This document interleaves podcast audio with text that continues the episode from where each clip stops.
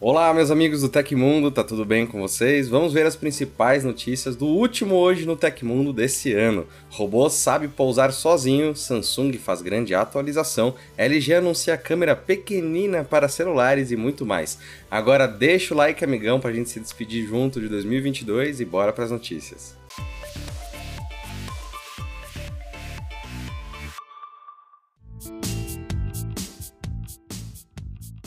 Nos dois últimos meses, a Samsung já atualizou cerca de 52 dispositivos da linha Galaxy entre celulares e tablets para o novo Android 13 One e UI 5. A informação foi destacada pela marca na quarta como sendo a atualização de sistema operacional mais rápida até agora. Além de ressaltar dispositivos Galaxy que já foram atualizados para a nova versão do sistema operacional, a marca prometeu aumentar a lista muito em breve. Nas próximas semanas, mais usuários da Samsung podem esperar receber a atualização dizem comunicados citando ainda dispositivos e tablets mais antigos. Segundo a empresa, o lançamento global do Android 13 com o One UI 5 visa concluir o envio do software para todos os dispositivos qualificados até o fim do ano. O Android 13 foi lançado oficialmente pelo Google em agosto deste ano. Com o lançamento, a Samsung destaca a otimização do software, conectividade e personalização do sistema, além de novos recursos. São citadas ainda novidades de criação de rotinas, multitarefa, funções de câmera e outros aprimoramentos. Sem citar quais modelos serão atualizados posteriormente, além de suas respectivas datas, a Samsung confirmou os aparelhos que já foram atualizados para Android 13. Entre eles, destacam-se as novas linhas de produtos e modelos intermediários. Confira a lista completa no site do Tecmundo aqui embaixo. O iPhone 14 Pro não chegou ao público do jeito que a Apple queria. A empresa planejava atualizar os recursos gráficos da linha, mas se viu obrigada a deixar os planos de GPU nova de lado já no final do desenvolvimento. Os problemas foram destacados pelo The Information. Segundo a publicação, os engenheiros da companhia queriam adicionar recursos como Ray Tracing e que acabaram consumindo mais energia do que a Apple esperava, com base em simulações de software. Assim, a vida útil da bateria foi prejudicada esquentando o smartphone. Como a Apple descobriu o erro no final do desenvolvimento, ela teve que basear o processador gráfico em sua linha iPhone 14 Pro, que alimenta a interface do usuário do telefone, jogos e tudo mais visível em sua tela, em grande parte no design do chip que entrou no último modelo do iPhone do ano, destaca o site. A Apple precisou correr para reverter a GPU para o chip A15 Bionic, usado na linha iPhone 13. É por isso que o iPhone 14 Pro tem apenas melhorias pequenas no desempenho gráfico.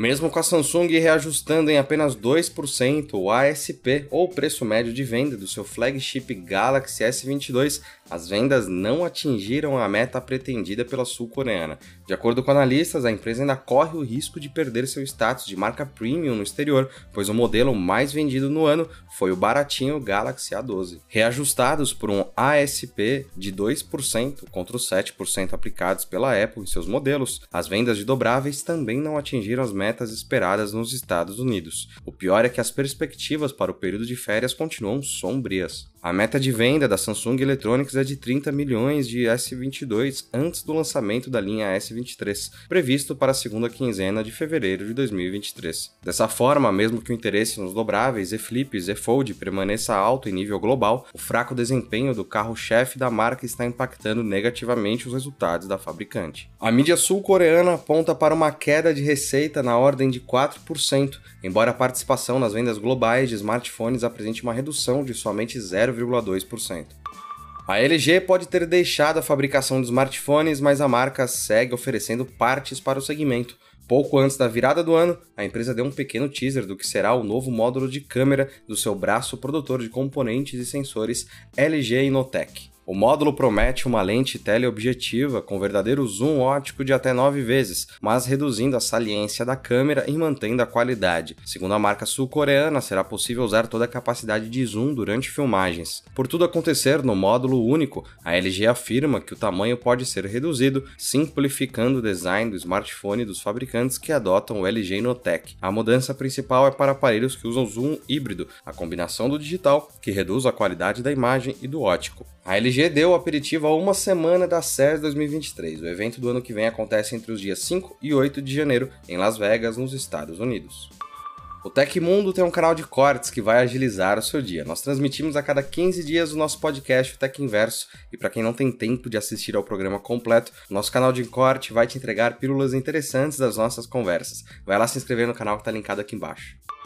Pesquisadores criaram uma garra que permite que ornitópteros possam empoleirar de forma autônoma em galhos, assim como os pássaros. Os resultados do estudo foram publicados na revista Science Communications. Os ornitópteros são máquinas bioinspiradas em pássaros, que batem as asas para conseguir propulsão e planeio. Apesar de conseguirem simular o modo de voo das naves, uma coisa ainda era limite: o pouso mas graças à parceria entre a EPFL, que é a Escola Politécnica Federal de Lausanne, na Suíça, e a Universidade de Sevilha, na Espanha, esse impasse começou a ter solução. Por enquanto, os testes foram realizados apenas em laboratório devido à necessidade de monitoramento para correção de falhas. Mas, com o sucesso das tentativas, os pesquisadores estão animados com os possíveis usos dos ornitópteros, que podem ser desde a coleta de amostras em locais de difícil acesso humano até o aumento da autonomia de voo, já que pousados os robôs podem recarregar com energia solar. E aconteceu na história da tecnologia. No dia 28 de dezembro de 1895, a primeira exibição de filme projetado do mundo aconteceu em Paris, na França. O teatro improvisado usou o cinematógrafo, criado pelos irmãos Lumière, um dos primeiros projetores de filmes da história. 33 pessoas compareceram ao preço de entrada de um franco para cada um ver 10 filmes de cerca de 50 segundos.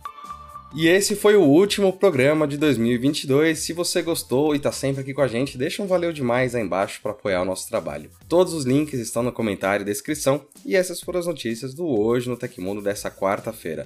Lembrando que o Hoje no Tecmundo volta só na segunda-feira que vem. Então são poucos dias sem o Hoje, mas tem mais vídeos que vão entrar no canal. Então fica ligado. Aqui quem fala é o Felipe Paião e eu te vejo na segunda-feira que vem. Você pode me encontrar lá no Twitter pela arroba Felipe Paião. Espero que vocês continuem se cuidando. Um abração. Tchau, tchau.